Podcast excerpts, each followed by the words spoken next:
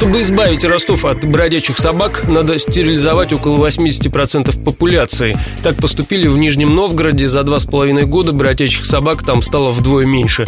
Успешный опыт теперь собираются применить в Ростове учредители собачьего патруля.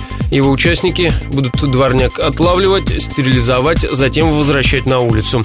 Как это будет работать, объяснил накануне на презентации предприниматель и один из организаторов собачьего патруля Сергей Меньшиков. На первом этапе мы собрали средства и построили центр льготной стерилизации. Этот центр льготной стерилизации принимает массово в течение следующего года животных, стерилизует их, вакцинирует, передерживает 10-14 дней и выпускает в естественную среду обитания. Этот оставшийся центр льготной стерилизации продолжает свою работу и не дает популяции увеличиваться. Сергей Меньшиков заявил, что на первое время выделят полмиллиона рублей, но этих денег будет недостаточно. На реализацию проекта требуется не менее 7 миллионов рублей.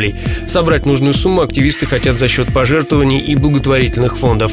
Деньги пойдут на аренду помещения для центра стерилизации, на лекарства и оплату услуг ветеринаров и ловцов.